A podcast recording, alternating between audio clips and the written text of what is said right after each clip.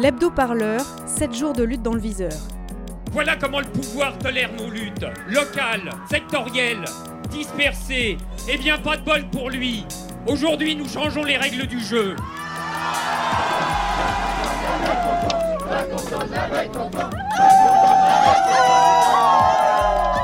J'aimerais bien qu'on commence à me considérer en tant que tel.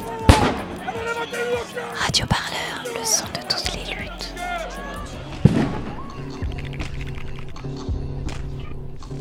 Cette semaine, dans l'hebdo-parleur, le travail pour ceux qui partent et pour ceux qui restent. Ce n'est déjà pas simple de trouver un travail quand vous vivez dans un quartier pauvre. Alors quand le seul employeur menace de fermer, ça met en colère. Cette phrase, elle pourrait convenir à n'importe quelle usine ou entreprise qui ferme, n'importe quelle multinationale qui met ses salariés sur la paille. Un ArcelorMittal, un Carrefour, un Peugeot Citroën. Et non, c'est un petit restaurant dont on parle. Un fast-food estampillé certes avec le logo d'une grosse marque, McDonald's, un petit McDonald's et ses 77 salariés en plein milieu des quartiers nord de Marseille, à Saint-Barthélemy. C'est pas le McDo en lui-même que l'on défend, c'est euh, ce, que- le McDo euh, apporte euh, dans les quartiers nord. C'est surtout à savoir que c'est le seul lieu de rencontre et le seul point de vie que, que nous ayons euh, dans les quartiers nord parce que, mis à part euh, euh, le carrefour que vous voyez en haut au Merlan, qui est à deux pas d'ici, après Carrefour, on a, on a McDonald's. Si, si on n'a plus McDonald's, on n'a plus rien. Il y a comme un parfum de révolte au nord de la cité phocéenne. Depuis juin, les salariés d'un McDonald's défendent leur emploi contre une fermeture à venir. Tous les habitants de la métropole ont eu écho de ce conflit entre la multinationale du fast-food et ses salariés qui refusent la vente de leur restaurant. Radio Parleur s'est rendu sur place, reportage dans les quartiers nord de Marseille, au cœur d'une lutte sociale. Je m'appelle Monsieur Rodriguez Tony. Euh, je suis représentant de section syndicale euh, chez Sud Solidaire. Pour situer ce McDo, en gros, et, et je pèse mes mots, c'est une réalité, hein, vous êtes en plein cœur des quartiers nord. Donc euh, du coup, vous avez tous les quartiers qui, qui sont collés, et même là, à, à- à rien qu'à vue d'œil. hein. Là, ici, en face, euh, vous avez Fond Vert, à côté, c'est Piquant. Euh, côté, Bienvenue Max 60 Maxi normal? Donc, moi, c'est Yacine. J'ai 19 ans. Ça fait un an et 5 mois que je suis au McDo de Saint-Barthélemy. Qu'est-ce que vous faisiez avant? Avant, j'étais un jeune qui, on va dire, qui était, euh, qui était pas très investi dans la, dans la société, on va dire. Pas comme maintenant. J'étais dans la rue, je faisais des choses qui n'étaient pas très catholiques et légales. Et on m'a tendu la main un jour, au McDonald's de Saint-Barthélemy, un groupe m'a tendu la main. Je suis rentré, j'ai su prendre la main qu'on m'a tendue. J'ai connu une famille, parce qu'on peut dire que c'est une famille maintenant avec toutes les grèves qu'on a fait, avec tout ce qu'on a fait ensemble. Et euh, voilà, j'ai eu mon permis dans ce McDo, j'ai arrêté de fumer dans ce McDo, j'ai grandi toujours dans ce McDo. Et pour voir, on va voir euh, ce, que, ce que ça peut nous rapporter plus tard. on a dans ces six restaurants des McDo qui commençaient à ressembler à une entreprise normale. Voilà, à une entreprise euh, normale, euh, bon, euh, il faut aller bosser comme pour, tout le monde. C'est pas, c'est pas, marrant de se lever le matin pour aller bosser, surtout quand le travail est dur. Mais ça commençait à ressembler à une entreprise normale. L'ancienneté moyenne dans ces six restaurants-là était de 5,7 années. Bon, pour, une entreprise de la métallurgie, ça serait peut-être pas beaucoup, mais chez McDo, c'est énorme. Bon, voilà, on, a un 13e mois euh, pour, tout le monde, ou pratiquement tout le monde. On a une prime trimestrielle, on a des institutions représentatives qui fonctionnent, on a des chefs compréhensifs, compréhensifs avec les salariés. Ça recommence à ressembler à une entreprise normale.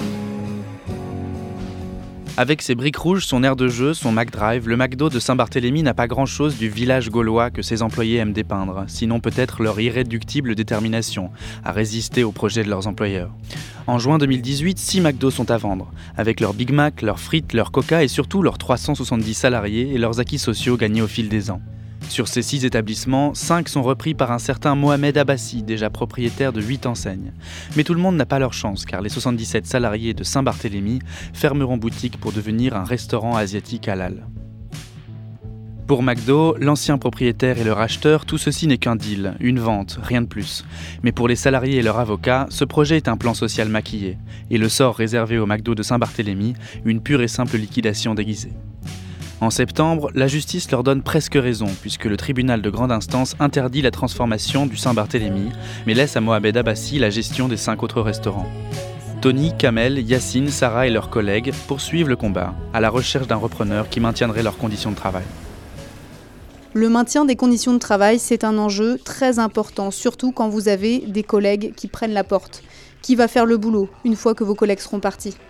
Un bon plan de sauvegarde de l'emploi, pour moi, c'est euh, c'est un plan qui, qui pense à la fois à ceux qui partent et à ceux qui restent. Vous entendez Judith Krivine, avocate en droit du travail.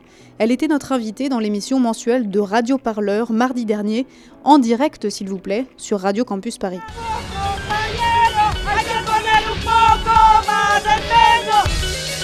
Radio Parleur, le son de toutes les luttes. Radio Parleur, le son de toutes les luttes. Bonsoir, bonsoir et bienvenue. Vous êtes euh, sur Radio Campus Paris 93.9. Nous sommes en direct.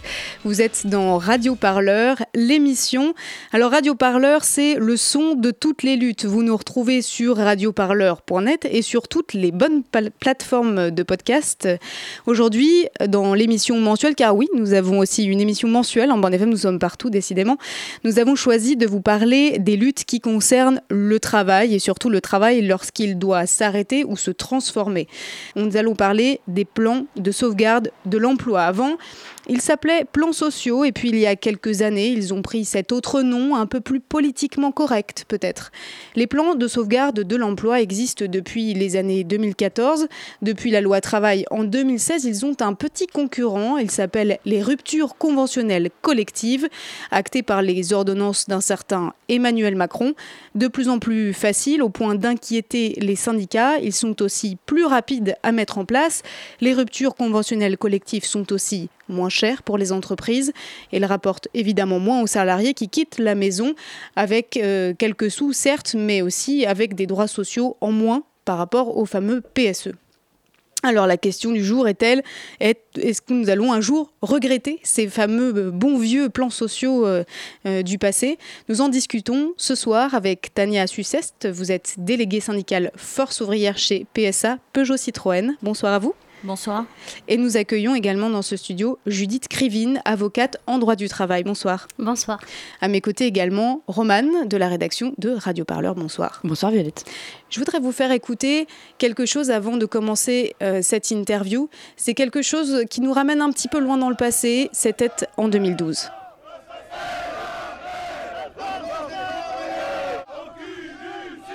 Aujourd'hui, Varin Varin, il a piétiné sa promesse, il a piétiné son engagement de faire tourner l'usine jusqu'en 2014. Et aujourd'hui, les actionnaires vont se goinfrer à hauteur de 350 millions d'euros. 350 millions d'euros pour une entreprise qui est au bord de la faillite. Il n'y a pas un petit problème là? C'est pas un scandale ça? Quand ils veulent fermer l'usine d'Aulnay encore plus vite que prévu C'est qui? C'est qui les assassins là-dedans dans ces, C'est qui les casseurs? C'est qui les voyous? C'est qui les menteurs? C'est qui les délinquants? C'est bien ces patrons, ne serait-ce pour des raisons de profit, d'écraser, de vouloir écraser des travailleurs, de faire des plans de licenciement et de fermer les usines. Bah, ils sont tombés sur un os sur PSA Aulnay. Vous entendiez euh, Jean-Pierre Mercier, notamment Jean-Pierre Mercier, syndicaliste qui a été euh, l'une des têtes de pont euh, du mouvement de lutte des PSA Aulnay en 2012. Alors Tania Suceste, vous y étiez, hein, vous, en 2012, sur ce fameux site de Peugeot Citroën à Aulnay. À l'époque, 3000 postes sont supprimés. Ce combat, il est mené pour la sauvegarde de l'usine, bien sûr, pour pas que l'usine ferme. Finalement, elle a fini par fermer quand même. À quel moment vous avez commencé à vous battre pour pas seulement conserver l'usine, à quel moment vous vous êtes dit, bon maintenant il faut qu'on se batte pour sauvegarder les emplois, pour sauver ce qui peut l'être, et comme disait si bien euh, ce cher Philippe Varin, le président du directoire, pour que personne ne soit laissé euh, sur le bord du chemin, si je puis dire. En fait, l'annonce est faite en juillet 2012. C'est un coup de massue euh, pour 3000 salariés et leurs familles. On nous laisse une heure pour prévenir nos familles. je le revis aujourd'hui comme si c'était, enfin, comme si c'était maintenant. Les gens sont mis à pleurer, ils étaient perdus. Tout de suite, on est sorti euh, pour essayer d'en parler euh, entre nous. Et c'est quelque chose de terrible. Hein. Ça, détruit vos vies, ça détruit vos familles. Euh, voilà, je, je, le souhaite à personne et, et, c'est terrible de vivre une chose pareille. certains ont eu la chance d'être reclassés, d'autres pas. D'autres sont toujours au pôle emploi, ils sont au, RSA et ils galèrent aujourd'hui. Il faut, faut pas se leurrer, il y en a qui galèrent et qui ont toujours pas de boulot. Le plan de sauvegarde de l'emploi, pourquoi ça s'appelle comme ça? C'est parce que il doit comporter des mesures qui visent à éviter les licenciements d'abord, et ensuite des mesures pour accompagner les licenciements qu'on ne peut pas éviter. Donc c'est ça le, principe du plan de sauvegarde de l'emploi. Ça, c'est l'habillage. Après, sur le fond, on sait très bien qu'un plan de sauvegarde de l'emploi, c'est d'abord et avant tout un plan de licenciement. Donc euh, c'est totalement hypocrite d'appeler ça comme ça. Bon. C'est ça l'enjeu euh, finalement pour le plan de sauvegarde de l'emploi, c'est que à l'intérieur de cette, euh, de cette structure juridique, on va dire, il y a des droits, il y a de la formation, il y a des plans d'accompagnement, il y a des cellules de reclassement, il y a plein de choses en fait.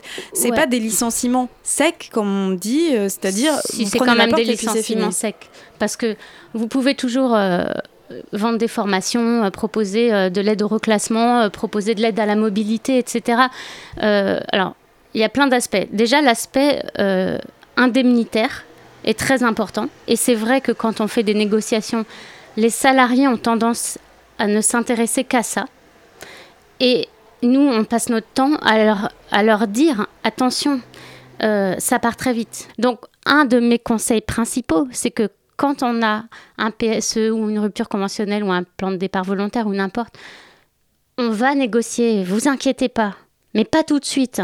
Quand on aura un interlocuteur digne de ce nom, parce que bien souvent on a des pantins qui savent, qui peuvent même pas décider, on va négocier quand on aura toutes les informations et qu'on aura pu créer un rapport de force. Sinon, on est à poil.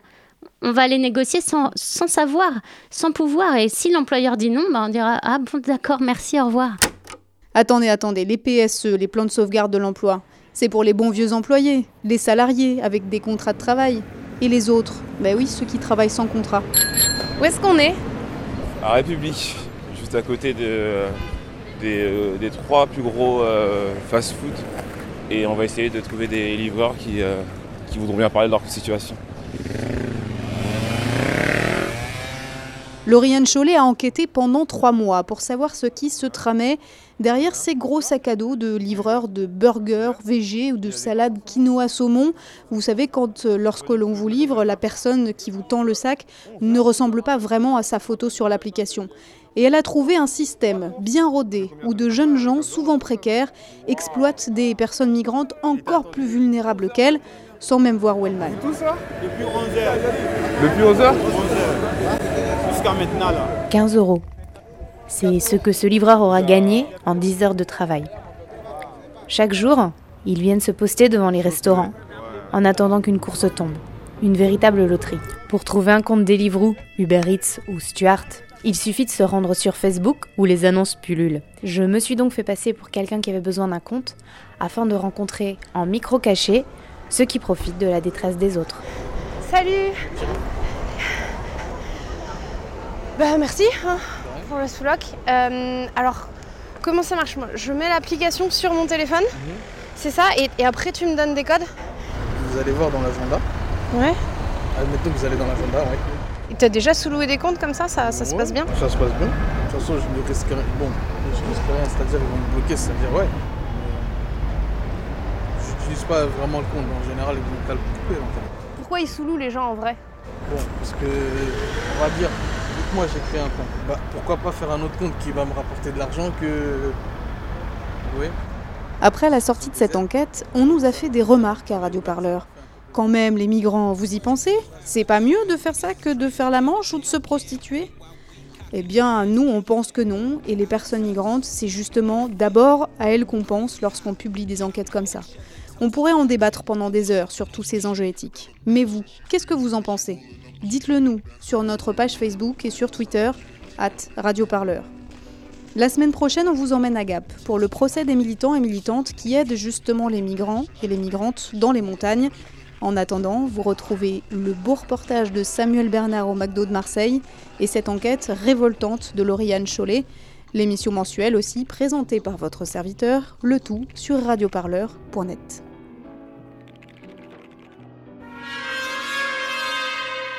Radio Parleur. Radio Parleur. Le son de toutes les luttes. Sur radioparleur.net.